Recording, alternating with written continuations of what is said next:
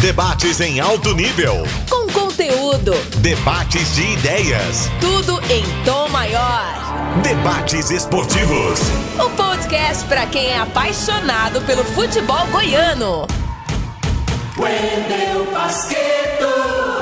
De volta aqui na programação da Sagres 730 com mais uma edição do podcast Debates Esportivos.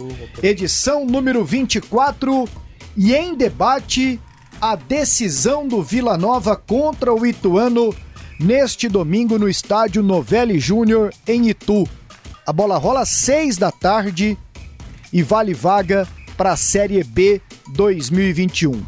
E no programa hoje vamos recordar os últimos acessos do Vila Nova. Em 1996, em que o Vila subiu invicto, e os acessos de 2013 e também 2015. Claro, sem esquecer 2007, quando o Vila era comandado pelo técnico Arthur Neto. E com a gente aqui hoje, muitos participantes. Tá comigo aqui mais uma vez o Charlie Pereira. Tudo bem, Charlie? Tudo bem, grande Wendel Pasqueto. Eu sou seu fiel escudeiro, né, aqui no podcast Debates Positivos, nessa edição 24. Né, vamos falar então do Vila Nova em especial, mas vai ter chutão dos comentaristas e outras atrações. Temos um convidado especial e para mim, eu não sou torcedor, eu, eu acabei não não adquirindo assim uma paixão por nenhum clube nosso aqui. Mas o envolvimento com o futebol goiano, as pautas esportivas e saber que existe daqui a pouco um jogo decisivo traz uma adrenalina, traz uma ansiedade. Eu fico imaginando o jogador que fica ali naquela semana de treinamento, fico imaginando o a comissão técnica preparando a tática, a escalação para o jogo, os dirigentes, porque no final tudo estoura neles, né? Essa questão, se o, se o Vila subir, Pasqueto, são 8 milhões, são 6 milhões de cota de televisão, mais 2 milhões que acabam entrando dentro da cota, e aí ela fica no valor de 8 milhões, porque elas são utilizadas para as logísticas, né? Viagem, passagem, etc, etc.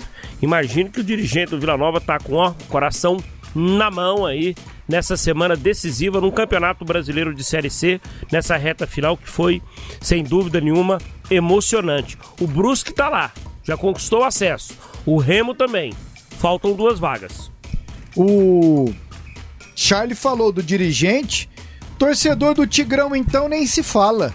Tem torcedor que tá indo todo dia para a igreja, pagando uma promessa, fazendo promessas, porque neste domingo, meu amigo, o bicho vai pegar. O Tim, nosso comentarista, ídolo do Vila, daqui a pouco eu apresento um outro ídolo do Tigrão aqui no programa também. Participou daquele acesso em 96 e é importante demais para a saúde do Vila, seja como marca, saúde financeira, se reposicionar no mercado, Tim, voltar para a Série B. Bom falar contigo, garotinho. Bom demais, Pasqueto, falar com você, tá participando novamente desse podcast. Um forte abraço aí pro Charlie Pereira. Daqui a pouco temos também o Paulo Massad com a gente hoje, um convidado muito especial, né? Tenho certeza que todos que gostam do Vila Nova gostam muito dele também, porque ele teve a sua importância e foi muito importante quando passou pelo clube, pelo Vila Nova.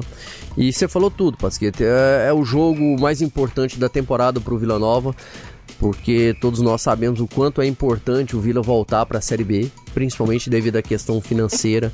Se o Vila continuar mais um ano na Série C, vai ser muito complicado e já teve um ano complicado demais em 2020, devido a estar na Série C, devido a tudo que aconteceu é, com a pandemia, as dificuldades que, for, que, que foram para a diretoria, que foi para a diretoria do Vila terminar e terminar bem essa, a, o, o ano de 2020. Então esse jogo é o mais importante. O torcedor realmente nessa semana fica muito muito ansioso, dirigente fica ansioso, jogadores também, comissão técnica, todos ficam, mas principalmente os jogadores é, precisam manter a calma para entrar no jogo contra o Ituano e fazer o melhor, como foi lá em, 2096, quando foi em 2007, em 2013 e também em 2015. Acho que o mais importante é isso: o time entrar consciente da sua responsabilidade, mas tranquilo para fazer a, a sua função bem feita. Show de bola, Tim. E como você disse, o Charlie também. Tá com a gente aqui um ídolo da galera do Tigrão que participou dos acessos em 2013 e 2015. E como foi decisivo, marcando gols nos jogos do acesso. Atacante Frontini aceitou o nosso convite para participar com a gente do podcast Debates Esportivos. Frontini, você tá longe, em Campina Grande, mas imagino que de, olhe, de orelha em pé para acompanhar esse jogo do Vila neste domingo contra o Ituano, hein, Frontini? Bom falar contigo. Fala pessoal, bom estar tá falando com todos vocês. Vai aqui o meu abraço pro Wendel, pro Paulo, pro Charles e pro Tim, que é um dos maiores ídolos aí do, do Vila Nova, ao lado do Túlio, Guilherme, Vladimir, entre os outros.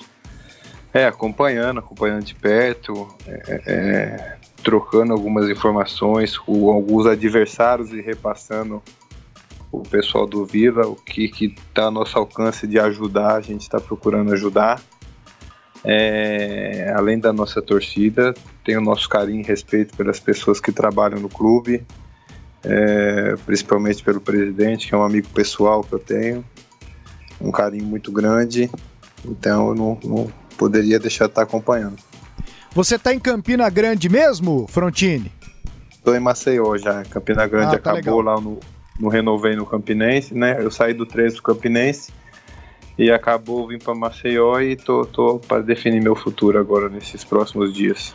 Mas tá para definir o futuro se continua jogando ou se pendura chuteiras e parte para outro outro ramo dentro do futebol?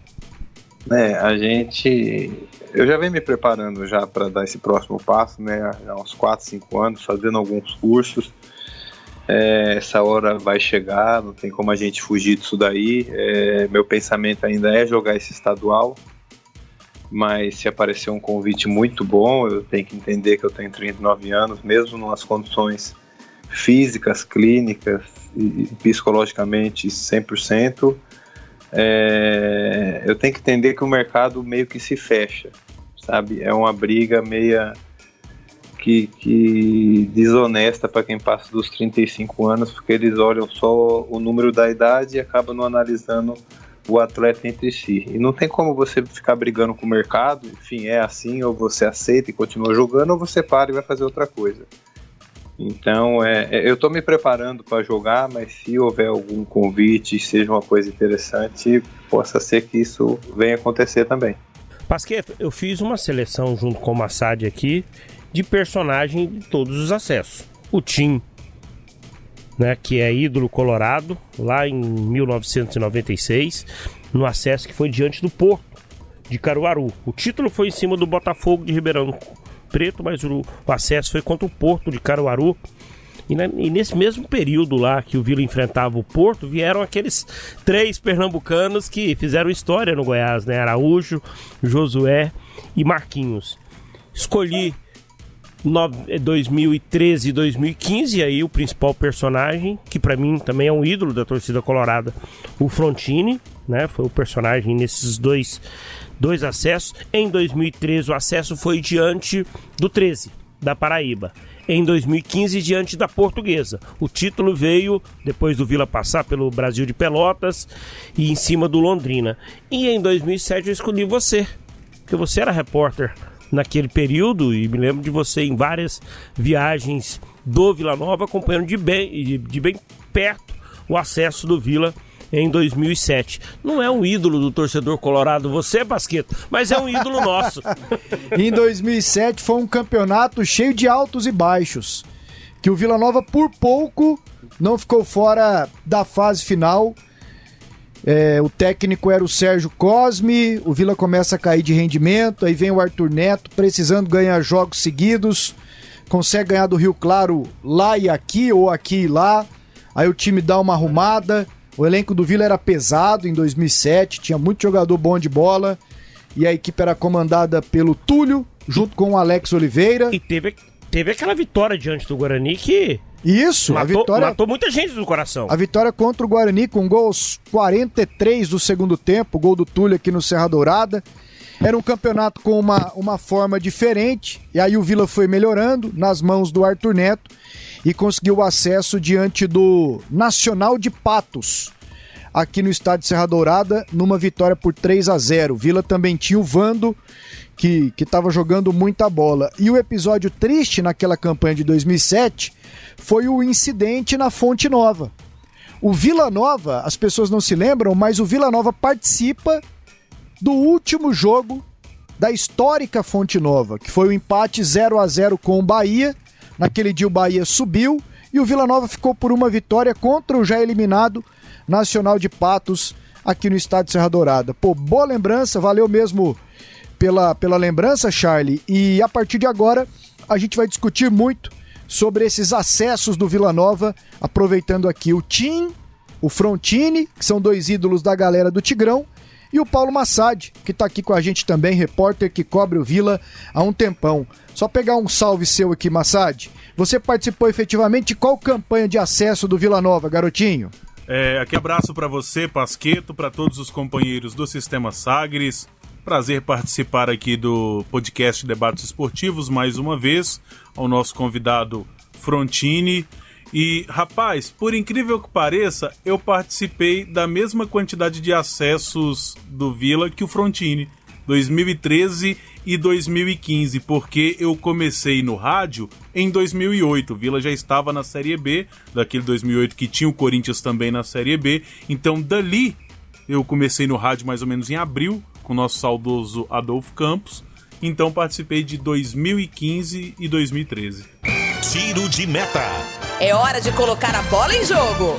É isso aí. Com as devidas apresentações feitas, vamos discutir essa decisão do Vila Nova neste domingo contra o Ituano. É lá no Novelli Júnior, em Itu, pelo Brasileiro Série C. A bola rola neste domingo às 6 horas, hein? O outro jogo, Brusque e Santa Cruz, é Santa Cruz e Brusque, também no mesmo horário. Frontini, vou começar contigo de trás para frente aqui. Primeiro, lembre um pouco do que marcou o acesso em 2015 e depois o de 2013. Foram trabalhos muito diferentes. Como é que era o Vila nas duas ocasiões, sendo que nos dois momentos, você já citou, o Vila tinha o Hugo Jorge Bravo como diretor de futebol? É, é 2015 foi um pouco mais tranquilo. 2013 eu acho que teve mais dificuldades. É, nós não tínhamos realmente uma grande equipe, mas nós tínhamos uma união muito grande. Nós sabíamos que, que a gente só poderia conseguir o acesso se a gente fosse unidos até o final, um ajudando o outro. O clube vinha de uma dificuldade financeira muito grande, o pessoal ali do Niltinho, o, o, o pessoal do Bala na Agulha, né, que ficou até esse apelido, eles pegaram já, já no meio do campeonato acabaram quitando algumas folhas que estavam em atraso. O Vila vinha de quase de um rebaixamento, é, de campeonato estadual. Eu acho que, que no último jogo foi contra o Rio Verde e, e, o Gustavo fez o gol já no finalzinho e o Vila permaneceu. Então a dificuldade era grande e o time foi montado assim às pressas. É, a gente acabou classificando, fazendo um gol aos 43 segundo tempo contra o Macaé, o Macaé já classificado. Aí fomos para Paraíba, perdemos de 1 a 0 e depois conseguimos reverter é, no Serra Dourada.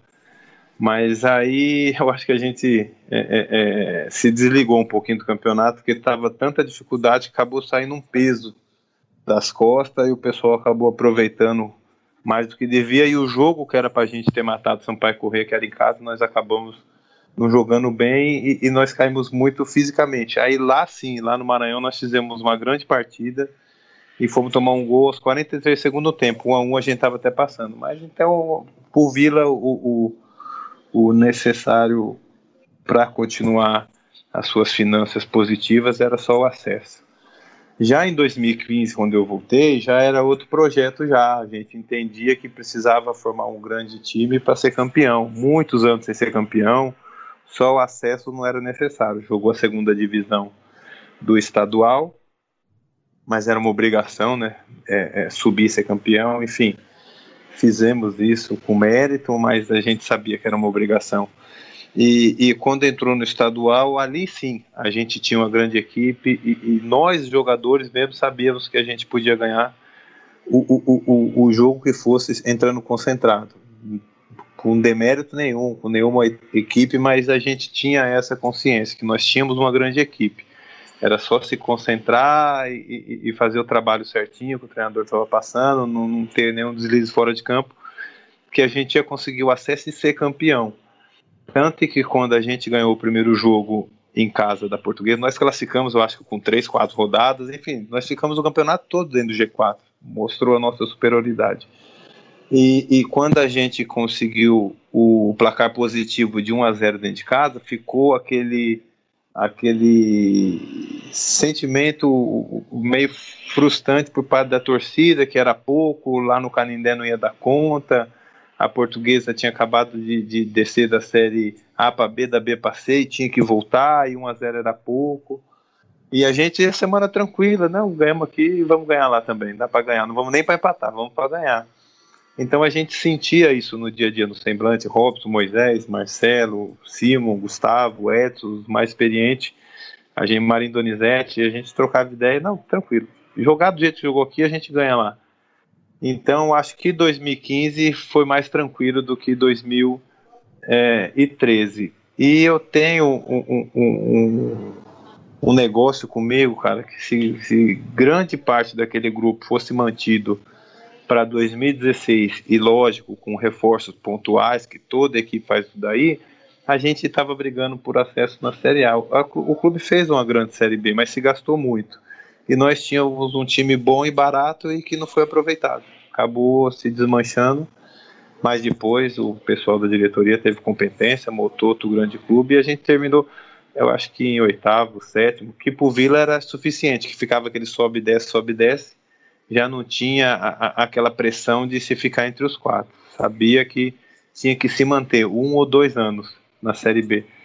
E isso aconteceu. Uma pena que não conseguiu bater na Série A e logo em seguida veio veio o decesso. Mas que agora volte e, e, e possa se planejar para que esse sonho venha acontecer.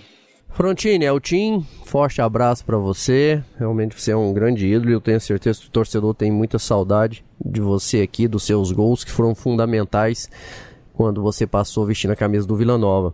Você falou do jogo da Portuguesa, principalmente que realmente aconteceu isso. O torcedor estava muito pé atrás depois daquele primeiro jogo aqui em Goiânia, que vocês venceram, mas teve dificuldade. E o próximo jogo, o jogo decisivo, foi no Canidela, em São Paulo, e o Vila praticamente atropelou. Vocês entraram muito bem. E nessa temporada agora, de 2020, o, você enfrentou esse mesmo o Vila Nova, né? Atuando contra o Vila Nova, você conheceu bem o elenco do Vila Nova. Imagino que você já tenha visto o Ituano jogar também. Diante disso, você vê uma semelhança muito grande. E qual a possibilidade do Vila conseguir repetir o que foi feito lá em 2015 naquele jogo da Portuguesa? E é uma coincidência, né? O Vila pega também um time paulista agora nesse jogo decisivo. Você vê é, o time do Vila é, desse ano parecido com aquele time de 2015? Fala, Tim, tudo bom? Muito legal estar falando com você aí. Você que é um ídolo ali no clube e, e, e esse, o tempo que eu fiquei no clube, você sempre é muito lembrado positivamente. Todos do clube gostam muito de você. É, é parece muito com aquele time de 2015. Alguns jogadores experientes, é, é, um time rápido, é, foi, eu acho que do nosso grupo foi uma das melhores equipes que eu enfrentei ao lado do Santa Cruz. É, foi os dois times que, que, que, eu achei mais organizado, foi o Vila Nova e o Santa Cruz. O Vila Nova eu não joguei só em casa, joguei fora. O Santa Cruz eu joguei os dois jogos. É, rapaz, e do Ituano, eu vi alguns jogos de Ituano, eu, eu coloquei um dos favoritos a se classificar lá embaixo, é, Ituano Brusque e a Tombense. A Tombense tinha um time muito bom vindo de um vice-campeonato mineiro e eu achei que fosse se classificar e até subir. É, tá um jogo muito equilibrado. Eu acredito que o Vila pode sim chegar lá e conquistar o resultado positivo. É, mas é lógico que tem que tomar cuidado. O Ituano classificou é, é, ali no final do campeonato e, e, foi um grupo muito equilibrado na parte de baixo. Eles ficaram ali até as últimas rodadas, diferente do Vila que acabou se classificando antes. Mas eu ainda coloco o Vila como favorito. Frontini, aqui é o Massad. Eu queria saber de você. Você trabalhou com o Márcio Fernandes em 2015 no título da Série C. Qual a importância desse técnico do Márcio, do trabalho dele para o grupo lá em 2015 e que você pode ver é, nesse grupo atual que vai enfrentar o Ituano nessa busca pelo acesso para a Série B, Frontini? É, o Márcio, assim como todos os jogadores, foi muito importante. É, ele tinha alguns líderes pontuais ali que acabavam servindo de pilar que era praticamente um goleiro, um zagueiro, um meio e um atacante, né? Eles tinham praticamente um esqueleto ali que ele podia contar muito, tanto no momento positivo como negativo, porque no Vila Nova todo mundo sabe quando as coisas estão acontecendo pro lado positivo é uma euforia que às vezes é fora do normal, né? Às vezes até a gente fala, opa, não é tudo isso, mas quando está negativo também a pressão é grande, que também eu acho que é desproporcional. Talvez seja um dos grandes erros do Vila Nova é quando você está bem, você entrar nessa euforia, você tem que se controlar. E quando você está mal, você também não pode abaixar muito a cabeça, não é para tudo isso, mas a pressão é grande, é uma torcida que cobra, é uma torcida presente, e quem joga aí tem que entender isso daí. É, agora, o Márcio acredito que deve ter alguns pilares também. O Márcio gosta muito de se comunicar, principalmente com os jogadores mais experientes, até para servir como escudo para os jogadores mais novos. Talvez ele possa estar usando isso também como ele fez em 2015 com os jogadores mais experientes, alguns que têm uma história no clube, outros que já já jogaram e voltaram. Então ele por conhecer o clube, conhecer a divisão e já ter vencido a divisão vai ser fundamental. Frontini, você disse que viu alguns jogos do Ituano e sempre colocou ele ali como um clube que ia como está brigando pelo acesso. Mas pontualmente, assim, cê, individualmente, você destaca alguém nesse time paulista? Olha, eles têm o Correia, né? Que é um jogador experiente e está correndo muito, com seus 39 anos, vem correndo muito. Tem o, o, o, centroavante, ele jogou no Vila, mas no último jogo ele não jogou. Não sei se estava suspenso. Bruno, o no... Bruno, Bruno Mota. Isso, que fez um campeonato, não fez muitos gols, mas está muito bem fisicamente, está correndo muito. E eu acho que tem que tomar cuidado com esse tipo de jogador, porque ele está enfrentando o ex-clube. E, e, e, se você perguntar para o time, você sabe o que isso significa, né? Quer dizer, fica aquele sentimento que podia ter feito mais e, e como não fez, é o momento de fazer. Eu acho que também tem que tomar cuidado. E tem uma dupla de zaga muito boa, jogando praticamente o campeonato todo.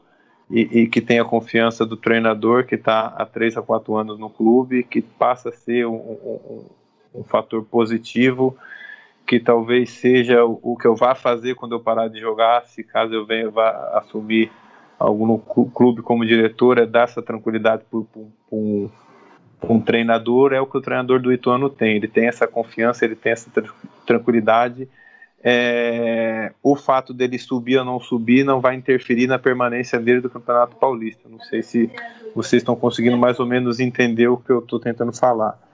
E, e, e, isso é fundamental hoje no futebol, você ter essa tranquilidade, você ter essa confiança da diretoria para poder passar para os jogadores. Talvez sejam essas peças as mais importantes do clube deles. Não tem pressão, né, Frontini?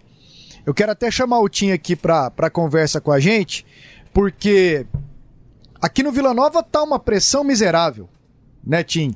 Você sofreu isso demais e o Frontini aqui em duas temporadas também. E aí tem a pressão. O Tim citou aqui o Bruno Mota, eu quero que você fale disso daqui a pouco. O Frontini citou o Bruno Mota. Essa história de enfrentar esse time, o cara vai com, como disse o Robson, olho no sangue. Robson também um grande personagem dos Nossa. acessos do Vila, ao lado do Frontini ali, de outros experientes, Romerito e tudo mais. Agora, essa pressão. pô, nesse cenário de pressão, nós vimos na última terça-feira o Palmeiras com uma grande vantagem entrar morto por causa da pressão de ter que segurar um resultado de três gols. E a pressão em cima do Vila Nova agora para subir, Tim, que, que imagino que, te- que seja a mesma lá de 96, de 2007, de 13 e de 2015 também. Frontini sabe bem como que funciona o Vila Nova, ele até deixou bem claro aí que no Vila as coisas são muito intensas. Né? Tanto quando tá brigando por um acesso, o torcedor cobra muito e fica bastante animado com essa possibilidade, quando da mesma forma quando tá mal, a pressão ela é muito grande. O Vila, Pasqueto, quem vai jogando, tá jogando no Vila Nova, e esses jogadores já estão aí desde o início da temporada, então acho que eles já estão mais é, sabendo da responsabilidade. É um time que não tem tantos garotos assim, tem um ou outro, ele é um time com jogadores experientes que vão saber lidar com essa pressão. Principalmente, eles já lida- é, passaram por isso nesse, no último jogo contra o, Santa, contra o Santa Cruz. O Vila tinha que só poderia continuar vivo na competição se vencesse o Santa Cruz dentro do Oba, uma pressão muito grande, e o Vila fez uma grande partida. Então a questão da pressão no Vila Nova, esse elenco para mim ele já está acostumado. Viveu essa pressão nesse jogo, viveu naquele primeiro, no segundo jogo desse quadrangular final também, quando enfrentou o próprio Santa Cruz lá, lá fora e conseguiu vencer, fazendo uma grande partida. Então o Vila parece que quanto mais pressionado, tá conseguindo jogar bem. E é isso que o torcedor tá esperando para esse jogo agora diante do Ituano. Uma pressão muito grande tá em cima, meio que entre aspas, uma obrigação de ter que vencer para voltar para a Série B, mas o elenco é qualificado, tem bons jogadores, jogadores experientes e que vão saber lidar com essa pressão. É importante demais ter uma semana tranquila. Frontini também sabe bem disso e falou isso também, como viveu lá em 2013 o acesso, em 2015 também o acesso. Não adianta você querer fazer em uma semana o que você não fez o campeonato todo. É o momento de você passar tranquilidade. Isso para mim o Márcio Fernandes passa muito bem pro elenco, sabe passar de certa forma a responsabilidade que os jogadores têm, mas de uma forma tranquila. É um cara que parece ser muito tranquilo, um treinador que tem um- uma qualidade muito boa. E eu tenho certeza que essa semana do Vila foi bem tranquila para chegar na hora do jogo, todo mundo tá bem consciente do que tem que fazer. Frontini, essa falta de pressão lá no Ituano, ela é benéfica pro time de Itu? Ou pode ser benéfica pro Vila porque de repente os caras não vão com o gás todo? Se bem que eu acho que irão, porque é vida ou morte, é subir para a Série B, é garantir uma grana e tudo mais. Mas lá não tem a pressão externa. E aí, qual que é o parâmetro que você faz?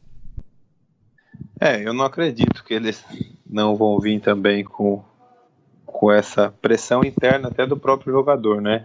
É o último jogo praticamente do ano e do ano do, de 2020, né? Que, que tá terminando agora. É, vai ser um jogo muito intenso. É, enfim, pelo fato agora de não ter torcedores no estádio, acaba se equilibrando muito, não tem mais esse fator casa, né? O que acontecia muito, e o Vila levava uma vantagem muito grande, que leva um, um- número de torcedor muito grande para o estádio.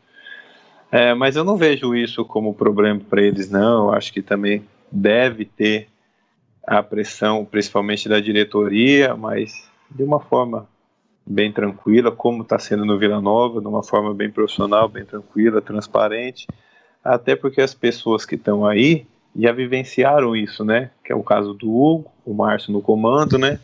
O Wagner como, como trabalhando na diretoria também estava com a gente em 2015. Mas eu não, não vejo isso como problema, não. Vai ser um jogo equilibrado, que vai ser decidido nos detalhes. É, os dois times têm grandes jogadores, é, mas eu coloco o Vila como favorito, sim. Frontini, é, até quer falar, Charlie, ou eu, ou eu posso falar aqui? Vai você, De- Charlinho. Deixa eu só fazer um questionamento, aproveitando que ele falou do jogo do Ituano com o Vila. Do outro jogo, Frontini, Brusque e Santa Cruz. Santa Cruz e Brusque, o jogo é em Recife. Não sei se você já viveu esse tipo de, de situação, que é o, o, o difícil pro Brusque já foi alcançado, que é o acesso automaticamente para muitos jogadores já tem aquela, aquela, aquele desligamento, né? Aquela adrenalina, ela, ela vai embora porque o principal objetivo foi alcançado. Agora pode vir o bônus que é a conquista de uma vaga na decisão, a conquista por consequência do título, né? Essa situação que vive o Brusque coloca no outro jogo Santa Cruz na condição de favorito, na sua opinião? Sem sombra de dúvida. Brusque ainda festejou, jogou na segunda-feira, tá, deve estar tá festejando ainda, não sei. Estou falando que eu estou achando, talvez nem esteja acontecendo isso. Mas pelas fotos que eu vejo, estão festejando de alguns amigos que estão lá e, e tem a viagem ainda. É, talvez o Brusque está vivendo o que eu vivi com o Vila em 2013. O acesso era suficiente, entendeu? É, lógico que todo mundo quer ser campeão, mas haverá o relaxamento, isso é natural. É, e o Santa Cruz que acorda no pescoço, onde só a vitória interessa, jogando dentro de casa, sendo que ele já perdeu o estadual dentro de casa para o Salgueiro. Quer dizer, são muitas coisas que, que aconteceram no ano de 2020 para o Santa Cruz ter que vencer esse jogo. Eu acredito muito numa vitória lá do, do Santa Cruz, o que o colocará na briga e, e, e normalmente trará, trará uma pressão para o jogo do Vila e Ituano, né? Porque se tivesse pelo menos dado o um empate lá, o Vila jogaria pelo empate também. Mas aí, como o Brusque ganhou, tá uma vaga, porque se empata aqui, o Santa vence lá, ele sobe. Se o Vila vence, ele sobe, e o Ituano depende de saldo de gols, né? Então, os três estão na briga. E, e eu, aliás, tenho essa opinião, viu, Frontini? Para mim, o povo lá tá festando e o Santa Cruz tá se preparando, e aí o problema tá no Santa Cruz. Como, é, que é, como é que é o churrasco lá? Ô, Frontini, você já deve ter jogado no sul do país, né? Joguei, joguei. Não, eu, eu comentei com os meninos aqui. Eles conquistaram acesso segunda noite. Eles estão bebendo desde segunda noite uns 30 barris de chopp. O velho da Havan, que patrocinou lá, encomendou umas oito costelas, fogo de chão, boi no rolete, porco paraguaio. Eles vão treinar um dia na sexta-feira para jogar sábado. E o Santa tá lá suando pressão, jogar domingo, aliás, suando pressão, salário atrasado, ó, só vai receber se subir, não sei o que tem. Então, se eu sou o Tigrão Frontini, eu deleto o Brusque da minha agenda. Não é, não é, é. por aí a festa que o povo faz? É.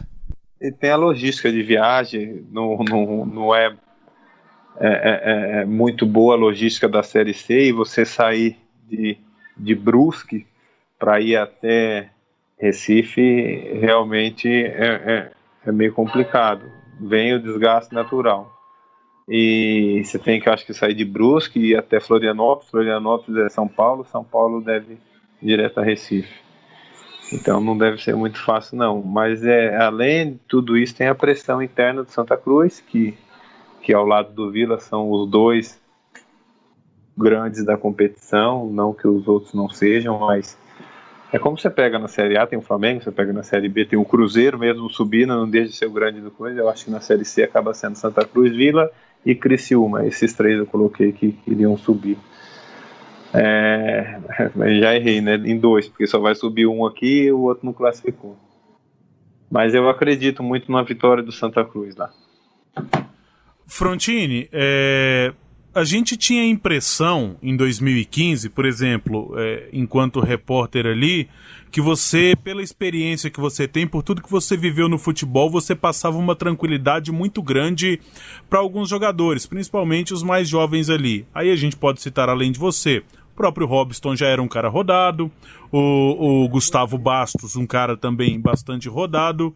Qual é a importância disso nesse momento, assim, é, antes de entrar num jogo tão decisivo e pelo que você conhece do, do atual elenco, não sei até quanto você conhece desse atual elenco, você vê alguém com essa capacidade é, de gerir o grupo ali de vestiário mesmo, de, de colega, de, de, de profissão, de jogadores, entre os jogadores, para exercer esse papel que você, por exemplo, exercia em 2015, Frontini? É, eu acho fundamental ter jogadores experientes e mesclado com mais jovens. É, eu entendo perfeitamente que o futebol mudou muito e, e, a média de idade caiu bastante, mas eu acho necessário ter jogadores experientes. A quantidade abaixou, mas tem que ter um, dois ou três, principalmente para administrar o grupo nesses momentos. Ou seja, de muita euforia ou seja na pressão, ou seja nesse momento de decisão agora. É, nós tínhamos, e, e, e, e o que, que, a gente queria passar para os mais novos era tranquilidade. Faça o que você fez o campeonato todo. Eu não conheço é, é, a maioria dos jogadores do Vila, então fica difícil eu falar o que acontece no vestiário. Eu joguei com o Formiga, com o Enan, com o Dudu, é, eu acho que. E, e com o Mário, Mário no Jaraguá. Eu acho que foi com esses quatro jogadores que eu joguei. São jogadores positivos, mas são jogadores novos, né? E, e, e acaba ficando para os mais experientes assumir essa responsabilidade, assim como nós fazíamos. Mas nós não fazíamos muita coisa diferente do que é, outros jogadores que assumem a responsabilidade venham a fazer. Simplesmente passava, continue trabalhando a semana toda como você vem trabalhando, continue se dedicando, descanse bastante e jogue o futebol que você jogou o campeonato todo. Não tenta fazer o que você não sabe ou o que você acha que vai conseguir fazer nesse último jogo, não. Dê o seu máximo que você vai fazer uma grande partida. Você tenha confiança, continue tentando as jogadas, isso não quer dizer que você vai acertar todas, você vai sim errar e tenha personalidade para levantar e continuar seguindo o jogo. Então a gente só passava tranquilidade, a gente passou isso praticamente o campeonato todo, e, e eu acho que, que o momento que a gente até brinca aí, o Robson e o Edson, que a gente tinha mais dificuldade era quando a gente começava a vencer muitos jogos. Que, que ficavam os elogios desproporcionais. Eu não vou citar os jogadores, eu vou citar por mim. Principalmente quando eu fiz os dois gols do acesso contra a Portuguesa, a Fê Maria. Parecia que o, o, maior artilheiro do, do Cerrado tinha aparecido no Vila Nova, que era tanto elogio, nossa Maria, era, chutava com as duas pernas, cabeceava, o melhor atacante de todos os tempos, e eu sabia que não era tudo aquilo, eu sabia que eu precisava trabalhar para ter aquela condição. Tanto que três meses depois eu não estava muito bem no Campeonato Goiano, era só caneludo o pessoal chamava. Então, mas eu também sabia que não era para tudo isso. Então, eu acho que a maior dificuldade mesmo era manter os meninos tranquilos. Continue fazendo o que você sempre fez. Você está num momento muito bom, numa decisão. Poucos jogadores estão aqui. Nós somos privilegiados, como esses que vão decidir esse jogo agora são. É fazer o que fez no último jogo e eles são grandes jogadores. Eu tenho certeza que estão preparados para isso. Deixa eu, deixa eu fazer, Pasqueto, Massari, uma pergunta para o Frontini e também para o craque Tim. Né? Você tá liberado. Tô liberado? Tá liberado, pode, Tim, pode perguntar. Pra você. E depois pro Frontini. O Frontini falou aí sobre o... Era o grande nome, era o grande centroavante, um exímio cabeceador, um craque. Quando se conquista um feito, o torcedor é, faz isso, né? Enaltece, exagera, né? Coloca você num patamar lá em cima. E principalmente o torcedor do Vila Nova costumo dizer que o torcedor do Vila Nova é 880, né? Ele, ele flutua, né? Entre a euforia e que o jogador não vale nada. O Alain Mineiro falou sobre isso. Não falou sobre a torcida, não falou se era imprensa, mas foi algo que aconteceu. Essa situação de depois da derrota pro Brusque 3 a 0 parecia que nada prestava. Tudo estava errado. Né? E o Vila voltou para a competição. O Vila, nesse momento, está dentro da faixa de acesso. O Vila só depende dele para subir. Tim e Frontini, o tamanho da ausência dessa torcida apaixonada. Vocês acreditam que se a, a, a torcida tivesse presente, o Vila poderia estar tá até numa campanha, digamos, mais tranquila, no momento mais tranquilo, no momento, por exemplo, que vive o Brusque nesse momento? É, eu, particularmente, Charlie, acho que o Vila já teria boa, boas possibilidades de já estar classificado, já ter chegado à Série B. Principalmente porque houve uma mobilização muito grande do torcedor, mesmo não podendo estar na, no, no, estádio, dentro do estádio, naquele jogo da, do primeiro jogo dessa, desse quadrangular final no jogo contra o Ituano. Então a gente sabe o quanto o torcedor é, carrega o Vila Nova. Tanto que o torcedor ele é empolgado, isso que você falou é a realidade, essa intensidade do Vila ele é 880, no mesmo momento que o torcedor é ídolo, daqui a pouco ele, se ele tiver mal ele já não, não serve mais pro clube. Então assim, eu acho que nos dois jogos que foram jogos que o Vila poderia estar numa situação bem melhor agora, que foram jogos em Goiânia, onde o Vila perdeu pro, pro Ituano naquele primeiro jogo e tomou a goleada do Brusque é, dias atrás, o torcedor teria feito muita diferença, porque no jogo do Ituano, principalmente, que era o primeiro jogo do quadrangular, o Vila começou o jogo bem, o Vila saiu na frente, estava com o jogo de certa forma controlado. E aí, quando toma o primeiro gol, o gol de empate, aí o time desorganizou. Ali o próprio torcedor poderia carregar o Vila Nova novamente. Poderia ser esse, esse o que a gente fala muito no futebol, né? O 12 segundo jogador para ajudar ao Vila a, a, buscar a vitória naquele dia, que era muito importante. E com uma vitória, se o Vila tivesse conquistado uma dessas, desses dois jogos que perdeu, uma vitória, o Vila estaria hoje classificado. Então o Vila realmente o torcedor faz muita diferença, porque é um torcedor apaixonado, um torcedor que estaria muito presente. Tenho até dúvida se o Vila estaria jogando no Oba, se não estaria jogando no próprio Serra Dourada, devido a, a, ao apelo que, vai, que teria é, do torcedor, o, Vila, o Oba ficaria pequeno. Então acho que o Vila perde muito com a ausência do torcedor, assim como o próprio Santa Cruz perde muito, que é um uma torcida também gigantesca e apaixonada. Então os dois que nesse quadrangular para mim perderam muito mais do que o Brusque e o próprio Ituano devido à ausência do torcedor. Isso aí só foi bom pro Ituano. Porque lá em Itu tem mais corintiano, palmeirense, é, São Paulino e Santista do que torcedor do Ituano, né, né, Frontini?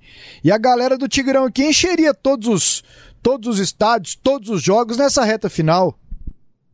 É, eu acho que, que se o público já tivesse voltado ao estádio, talvez nós nem estaríamos tendo essa conversa aqui agora. Eu acredito que o Vila já estaria assim na Série B, acreditaria. Acredito muito que teria essas três vitórias dentro de casa é, principalmente jogando no Serra Dourada, onde o Vila se sente muito bem e, e, é uma pressão realmente fora do normal, a festa que a torcida faz.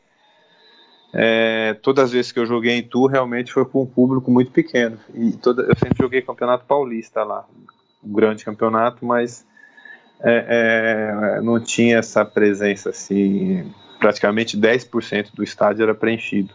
Estádio legal, bacana, aconchegante, um bom piso para se jogar, mas não tem esse calor assim da, do torcedor.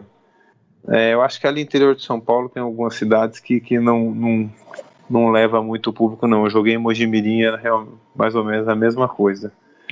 Então, eu acho que quem saiu perdendo foi o Vila Nova e o Santa Cruz com essa, com essa falta de público aí. Frontini, é, me permita mudar um pouquinho o, o, o agora o ângulo da, da, dessa, dessa análise feita nessa, né, nessa questão do Vila brigar para subir para a Série C. E um outro ponto que todo mundo comenta, seja a imprensa, seja a torcida, é a questão do dinheiro. Eu me lembro que em 2013, num determinado momento, o, o Vila passou por uma dificuldade mais arrochada ali da falta do dinheiro. 2015 é, acho que não teve algo tão sério assim na, na, parte financeira. E eu queria até que você até esclarecesse isso. Me lembro que em 2013 o Wesley, um meio-campista ex-jogador do Atlético, que depois foi pro Vila, ele chegou a comprar saco de pão, leite, levou, mostrou lá pra imprensa na oportunidade. 2015 não chegou a esse extremo. Até que ponto a gente vê todo o esforço da atual diretoria, Frontini, é, com o presidente Hugo Jorge Bravo, seus vices, é para manter com toda essa dificuldade os salários em dia, até que ponto isso é, é, é levado em conta, é bom dentro de um grupo, dentro de um vestiário, Frontini? É, em 2013 as dificuldades foram grandes, até o grupo que eu citei pegar, que foi o Niltinho era o presidente e tinha um Que o Leonardo Rios estava junto, eu não sei mais quem estava, não lembro. É, e no começo do campeonato foi muito difícil, mas depois que eles pegaram foi tranquilo. Realmente eles pagaram tudo certinho, pagaram premiação. A gente chegou já no jogo do acesso bem tranquilo. 2015 com bastante dificuldade, mas atrasava pouquinho. Mas a gente tinha todas as condições, sabe, de trabalho é, atrasava alguns dias, mas sempre era pago. E depois o, o, próprio público acabava pagando a folha, que não era tão alta, né? E sempre com, com, com bastante gente no estádio, acabou levando tranquilo. E, e agora, pelas informações que eu tenho, realmente o Hugo vem fazendo de tudo para deixar as coisas certas. O Hugo é realmente uma pessoa que, que age dessa forma. Quando eu trabalhei com ele foi sempre assim, uma pessoa muito é, é, é, honesta, sincera, direta. Quando tem, acontece. Quando não tem, chega e fala que vai correr atrás. E, e, e acredito que ele está trabalhando dessa forma. E, e é fundamental, principalmente para o jogador estar tá tranquilo e só pensar em jogar futebol. E um grande exemplo eu passei agora no 13. Nós ficamos cinco meses sem receber e, e, e o clube ainda queria classificar. É uma coisa fora do normal. A pressão que tinha do clube lá para querer classificar e, passava dia 10, entrava dia 10, porque cinco meses é muita coisa. Mas sabe o que acontece daí no futebol? É quando você faz as coisas erradas fora de campo e acaba dando certo. A gente foi campeão estadual depois de nove anos com três meses salário atrasado. Então, o que, que o, o presidente pensou? Se eu fazendo as coisas erradas está dando certo, para que, que eu vou fazer certo? O próprio Márcio Fernandes estava lá e você pode tirar essa informação com ele. E no final deu no que deu lá, eu já tinha saído, acho que faltando sete jogos, eu falei, acho que para mim deu, é o limite tô indo embora. Mas é, é, a nossa cabeça ficava fora de campo com, com questões salariais e dentro de campo para tentar ganhar os jogos. Então é muita coisa. Então a importância de estar de, de tá tudo em dia, as coisas bem tranquilas financeiramente, é você só estar tá preocupado em jogar futebol. E saco vazio não para em pé, né, Frontini? Aí é, é complicado. Você citou o Hugo Jorge Bravo, eu quero fazer uma correção aqui porque no início do programa eu disse que ele estava nos dois acessos, mas me esqueci que em 2013 ele sai e chega o pessoal da bala no agu na agulha Não, mas como... ele que montou o time. É, ele exatamente. Todinho e chegou, rapaz, chegou uma figura lá, um tal de Lúcio lá, pô, esse cara sumiu do futebol. Lúcio Antônio. Rodrigues, um baixinho. Poxa, que figura trabalhou, trabalhou comigo também, o Lúcio. Mas... Eu ainda como jogador, né, naquela temporada 2004, 2005 do Campeonato Goiano, porque o Lúcio, ele era meio que um homem de confiança do Nilton, né? Do Newton Ferreira. É, então, mas o, o Frontini foi bem, porque acho que as duas vezes que o Frontini vem pro Vila Nova, é o Hugo que traz, né? Exato. Foi. Mas, mas é, o, o, Lúcio, o Lúcio, uma figura em que sentido? Em Frontini?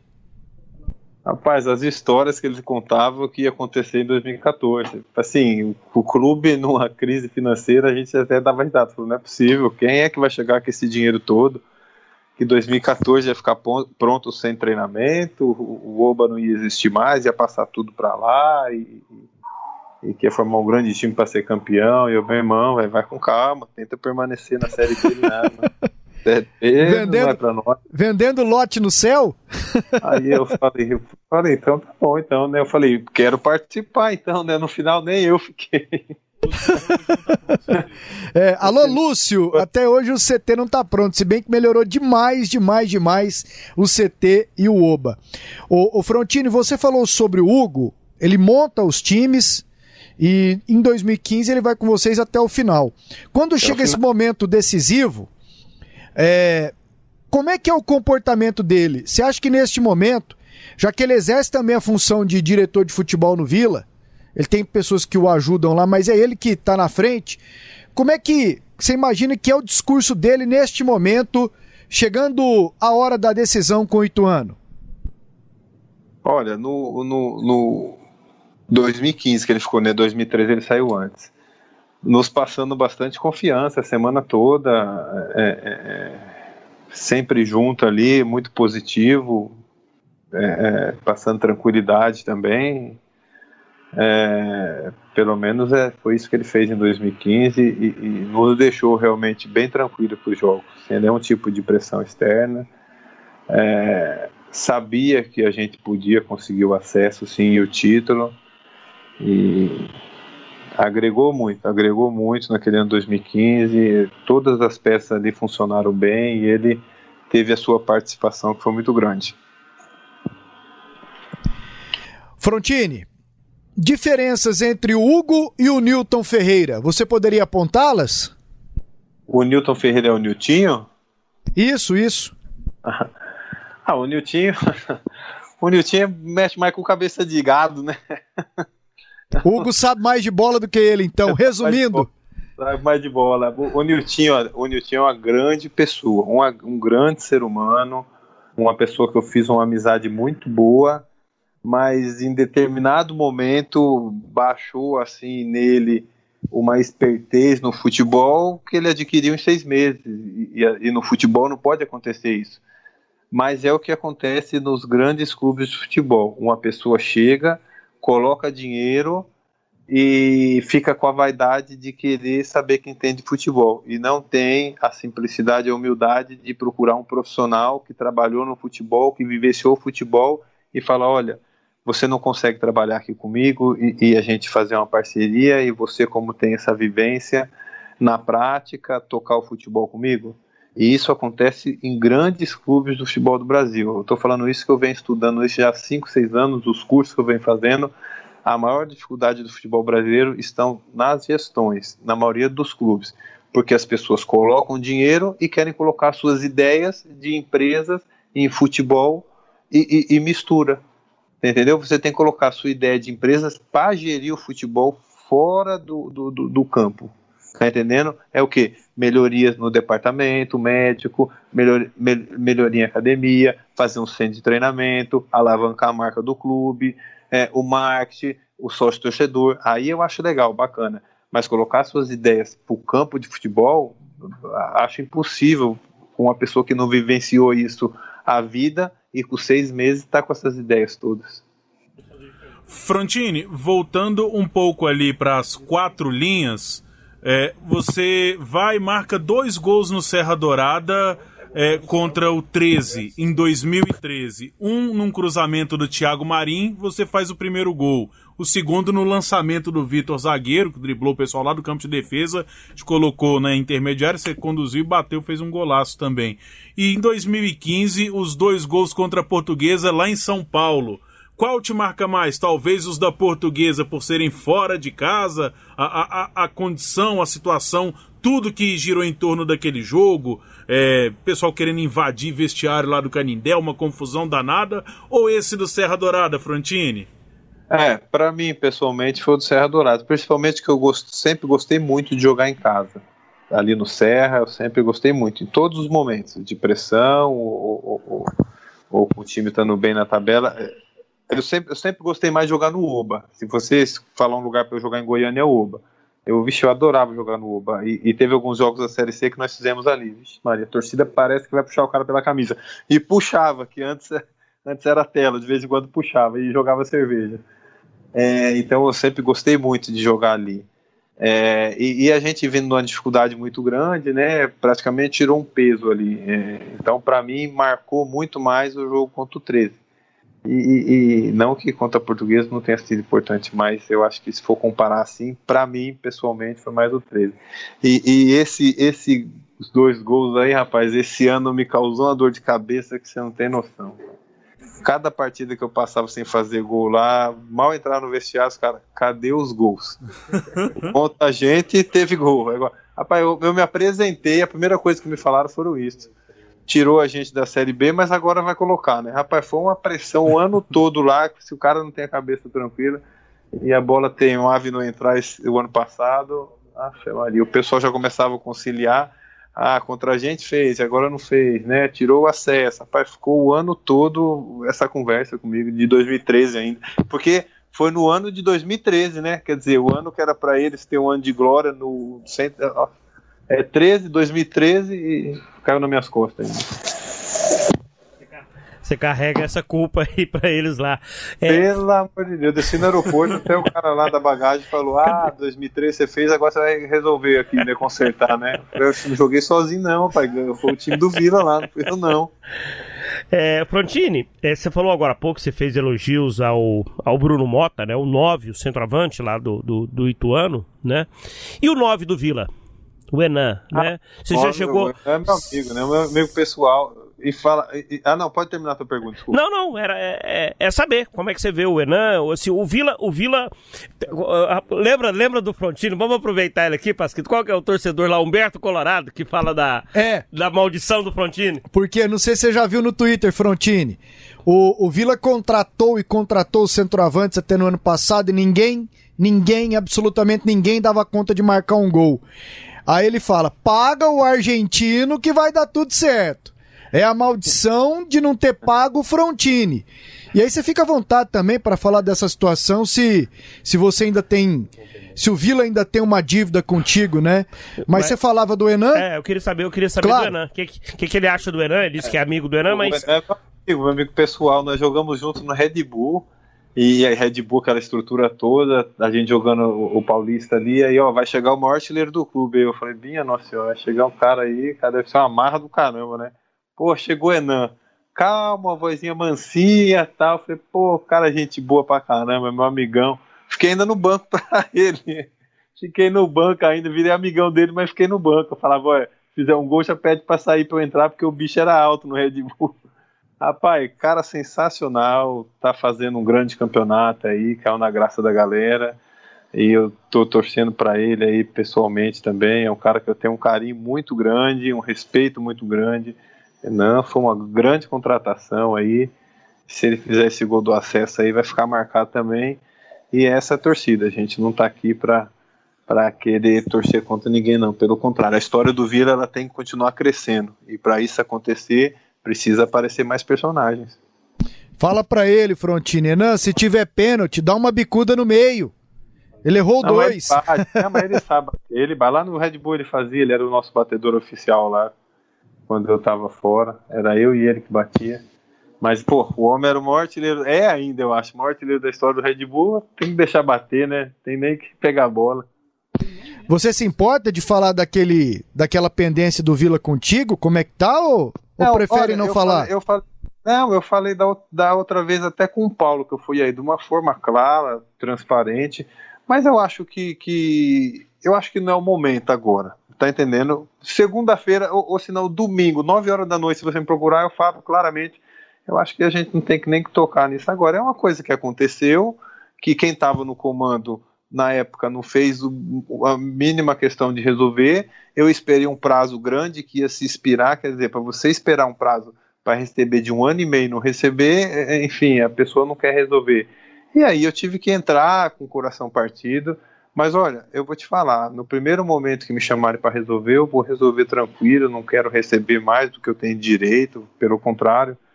Se eu quisesse isso, eu já teria entrado lá no começo, quando o Guto me afastou e eu fiquei 45 dias afastado. Eu estava 45 dias afastado com três meses sem salário receber.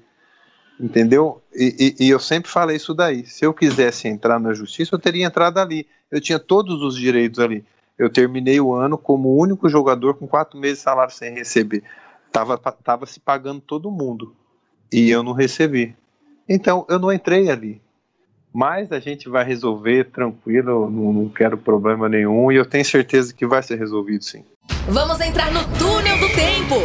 Clube de Goiânia K do Brasil. Rádio 730. Sistema Sagres. Aqui tem história. E agora é o momento do Charlie Pereira pegar aquele jogo marcante. Espero que tenha sido um jogo bom pro Frontino, hein, Charlie? E a gente relembrá-lo aqui no Túnel do Tempo do nosso podcast Debates Esportivos, edição número 24. Pasqueta, eu peguei jogos. Que legal. Peguei, peguei os quatro jogos em que o Vila conquistou o acesso da Série C para a Série B. O primeiro em 96, aí tava o Tim aqui, ele pode falar um pouquinho daquele time, Tim. O jogo foi contra o Porto. Teve o jogo de ida e o jogo da volta. O Vila venceu pelo placar de 5 a 3 Pasqueta, até o time fez gol. Até o time fez gol nesse jogo. Uma jogada foi de quem, hein? Não me lembro de quem foi a jogada, rolaram pra dentro da área. Ele chegou. Nem ele lembra. Ele, ele tá balançando a cabeça aqui, ó. Nem ele lembra. Ele é acostumado a fazer gol, então é difícil. O Frontini. lembrar é difícil. O Frontini esqueceu um ou outro gol, porque ele fez muitos nas, na carreira e não vai. Agora você, Tim, né? você fez poucos. o, o Vila do Robert Valdavino jogou com Humberto no gol. Moisés Tiririca, infelizmente já faleceu. Rangel, Hiller e Luciano Mineiro. Mona, Júlio César, depois Valdenir, Valdenir, Tim, Sabino, Gilberto, Ai. depois PC Jabuticaba, Wellington e Cacaio. O Wellington era um centroavante bom, né? Jogou no Anápolis. o Cacaio também, centroavante, jogou lá no América de Rio Preto. O Cacaio marcou um gol, o Wellington marcou um gol, o Tim marcou um gol, o Sabino marcou dois gols nesse jogo que foi realizado no Serra Dourada, diante do Porto de Caruaru, que tinha o Marquinhos que depois foi lateral esquerdo e que brilhou com a Virou camisa ídolo do Goiás. Do Goiás. Né? Ele jogou esse jogo. O acesso de 2007, esse você tava no Serra Dourada. Deixa eu ver se eu lembro. Foi Vila e Nacional de Patos. O goleiro? Ah. Não era o Vinícius. Vinícius, vereador eleito lá em Belém. Não, porque ele sai, então depois ele volta. Então, esse último jogo jogou o Vinícius. Era o Michel na direita? Lateral direito. Ex-Goiás e Santos. Na zaga, não vou lembrar, hein, Charlie? Henrique e Anderson Santos. Depois, Henrique e Anderson Santos, a dupla de zaga que tinha sido semifinalista do Goianão 2007 pelo Itumbiara. Exatamente. O Igor entrou depois do Henrique. Na lateral jogo. esquerda né? era o Possato ou o Thiago Fernandes? Nesse jogo jogou o Xavier. Nenhum dos dois, tá vendo como eu sei? Deixa, de- de- deixa eu falar a escalação do Vila. Vinícius, Michel, Henrique, depois Igor, Anderson Santos e Xavier. Heleno, Leandro, Elvis, depois Juninho Cearense. Falecido Paulo Ramos, depois o Alexandre, o Alexandre Catral, né? Vando e Túlio Maravilha. O Maravilha marcou dois gols, o Vando marcou Você um. não falou Alex Oliveira aí, não? 3 a 0 Ele não jogou esse jogo. Claro que jogou e meteu um gol de falta aí. Não, o jogo contra o Nacional foram dois gols do Túlio e um gol do Vando. Meu 3 a 0. Deus. O Alex Oliveira? 3 a 0 No dia 28 de 11 de 2007, foi o jogo do acesso com 32 mil torcedores no estádio Serra Dourada. Mas o Agora, Alex Oliveira foi titular absoluto, absoluto Sim. nessa campanha. Um dos grandes nomes. Agora falando aí da era Frontini, o Vila de 2013, que venceu com os gols do Frontini, o 13 da Paraíba, no Serra Dourada, o Tony, hoje está lá na Aparecidense, Thiago Cametá, Neto Gaúcho, Vitor, depois Douglas Assis e Bruninho, depois Alain.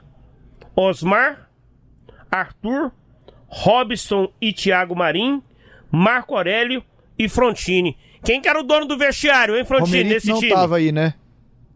O Romero tá no banco, ele jogou Tava no lá, banco. lá em Campina Grande titular, esse jogo ele ficou no banco. Quem, quem era o dono do vestiário? É, eu, eu acho que dividia bastante o vestiário, o Romerito e o Robson, né, os dois mais experientes. E, mas dividia de uma forma positiva.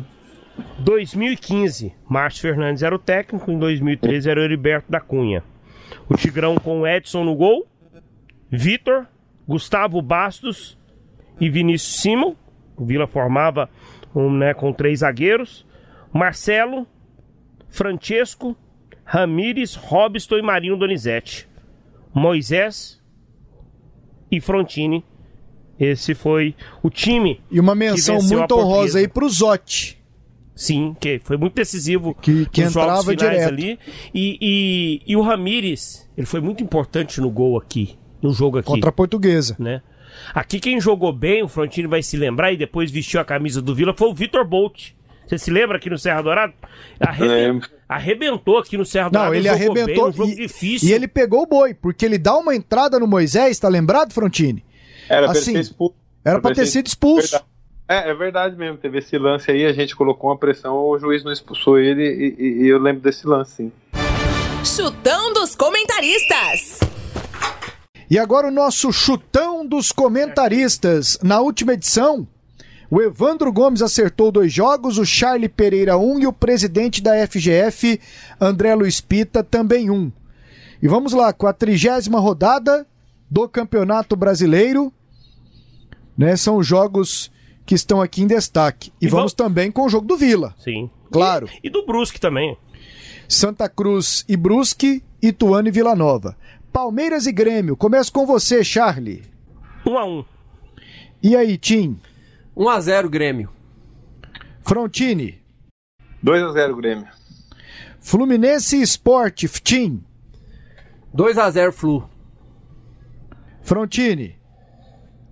Ah, 3x1 Fluminense. 1 a 0 pro Fluminense. Vasco e Coritiba, Frontini. Vasco e Curitiba. É, 1x0 Vasco. E aí, Charlie? 2 a 0 pro Vasco. Tim. Vou de 2x0 também pro Vasco. Santos e Botafogo, vai, Charlie. Santos e Botafogo, s- 2 a 0 Peixe. E aí, Tim? 3x0 Peixe. Frontini. 1x1. Atlético Paranaense e São Paulo. Frontini. Ah, 2x1 São Paulo. E aí, Tim? 1x1. Charlie. 1 a 0 São Paulo. São Paulo numa pressão miserável. Atlético Mineiro e Atlético Goianiense. E aí, Charlie? 1 a 0 pro Galo. Tim. rapaz, 0x0. Frontini. 3x1, Atlético Mineiro. Internacional e Fortaleza, Charlie. 1x0 pro Inter. Tim. 2x0 Inter. E aí, Frontini? 2x0 Inter. Ceará e Bragantino, Charlie. 1x1. Tim. Ah, eu vou de 1x0 Ceará. E aí, e aí, Frontini? 0x0. Goiás e Flamengo é segunda noite. Vai, Charlie. 1x0 pro Flamengo. Tim. 2x1 Flamengo. Frontini. 2x2. Fechando a rodada, Bahia e Corinthians, Tim. 2x1 Corinthians. Frontini. É 1x0 Bahia. E aí, Charlie? Vou copiar o Frontini. 1x0 Bahia. Bom, vamos lá com os dois jogos do, do grupo do Vila na Série C. É, Charlie, Brusque e Santa Cruz. 1x1. E aí, Tim? 0x0. Frontini. Passa muito por torcida isso aqui, né? Assim, a gente torcendo A gente pra. torce pro time, Não, né? ó, Pra ajudar eu, o eu tenho certeza que nesse chutão nós vamos, nós vamos subir o Vila. E aí, Frontini? 2x0 Santa Cruz. Aí, ó, o Frontini, eu também tô, tô com ele. Ituano e Vila Nova. Vai, Frontini, começa contigo. 2x1 Vila Nova. Aí, não falei? Subiu o Vila. 2x1 Vila. É palpite, cara. É isso aí. E aí, Charlie? 0x0. É, você foi com dois empates, você foi bem. Tim? 1x0 Vila. Sofrido. É isso aí. Esse é o chutão dos comentaristas. Frontini, foi muito bom recebê-lo aqui no podcast Debates Esportivos e nós não podemos encerrar o programa sem te perguntar. Você indo para a gestão de futebol, o Vila Nova é uma opção? O Hugo, que você o conhece bem, é o presidente, você tem um bom relacionamento com ele. Você já conversou com ele sobre essa possibilidade de iniciar na função no Onésio Brasileiro Alvarenga? Pode ser que isso venha acontecer. Eu acho que o momento agora é só pensar no acesso. Estou deixando ele bem tranquilo.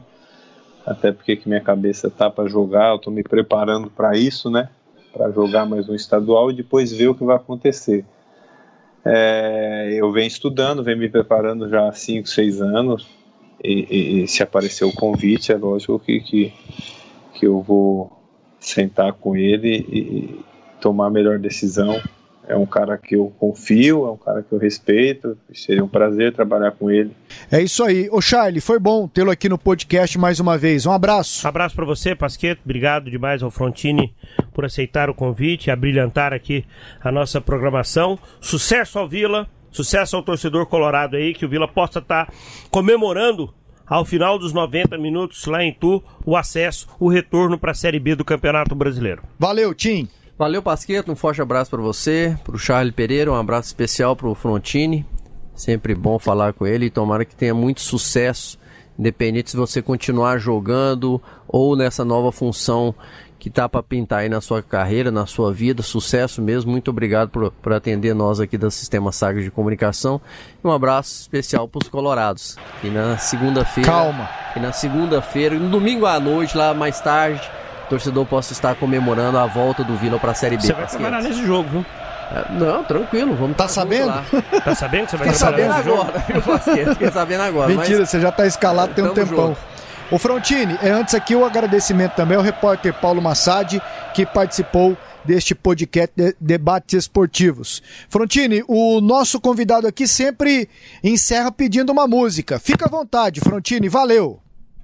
É, obrigado. Um abraço para todos vocês aí. Realmente foi muito bacana participar aí com vocês e, e relembrar grandes momentos aí do Tigrão. E a gente espera que essa história continue crescendo e domingo seja mais um capítulo para daqui a alguns anos outra pessoa estar fazendo essa entrevista e podendo contar o seu sucesso também no, no clube.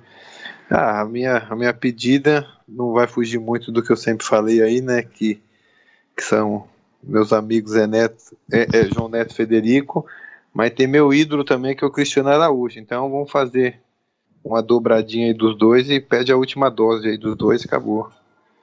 Acho que foi no DVD do João Neto e Federico lá em, em Vitória, no Espírito Santo, que ele gravou e o Cristiano Araújo participou. Que pede por uma, fica os meus camaradas de fora. Pede meus camaradas, fica o meu ídolo de fora. Então, Faz essa dobradinha aí. Hoje eu acordei com uma ressaca de você. Foi a última dose, eu prometo, isso não vai mais acontecer. Eu não vou mais te ver, nem vou te procurar.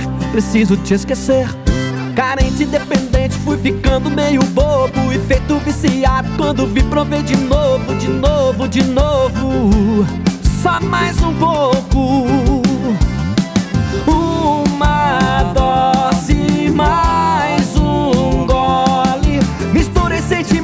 Com coisa de momento e olha no que deu. Eu tô aqui bebendo de você a noite inteira.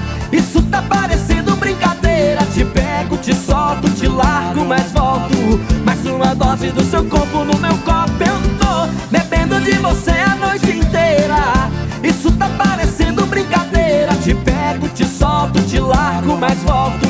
Mais uma dose do seu corpo no meu copo.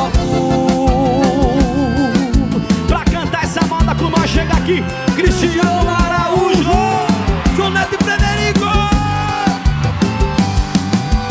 Hoje eu acordei com a ressaca de você. Foi a última dose, eu prometo isso não vai mais acontecer. Eu não vou mais te ver, nem vou te procurar. Preciso te esquecer.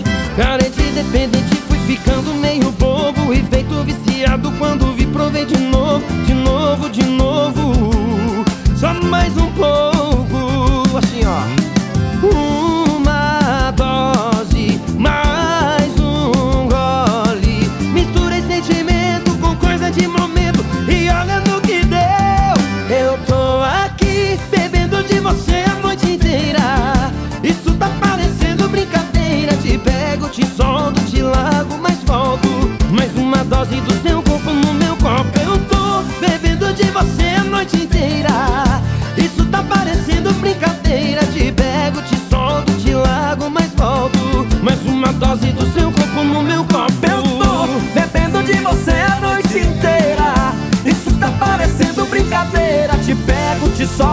Largo, mas volto. Mais uma dose do seu corpo no meu copo. Eu tô bebendo de você a noite inteira. Isso tá parecendo brincadeira. Te pego, te solto, te largo, mas volto. Mais uma dose do seu corpo no meu copo. Assim, ó. Te pego, te solto, te largo, mas volto. Mais uma dose do seu corpo no meu colo.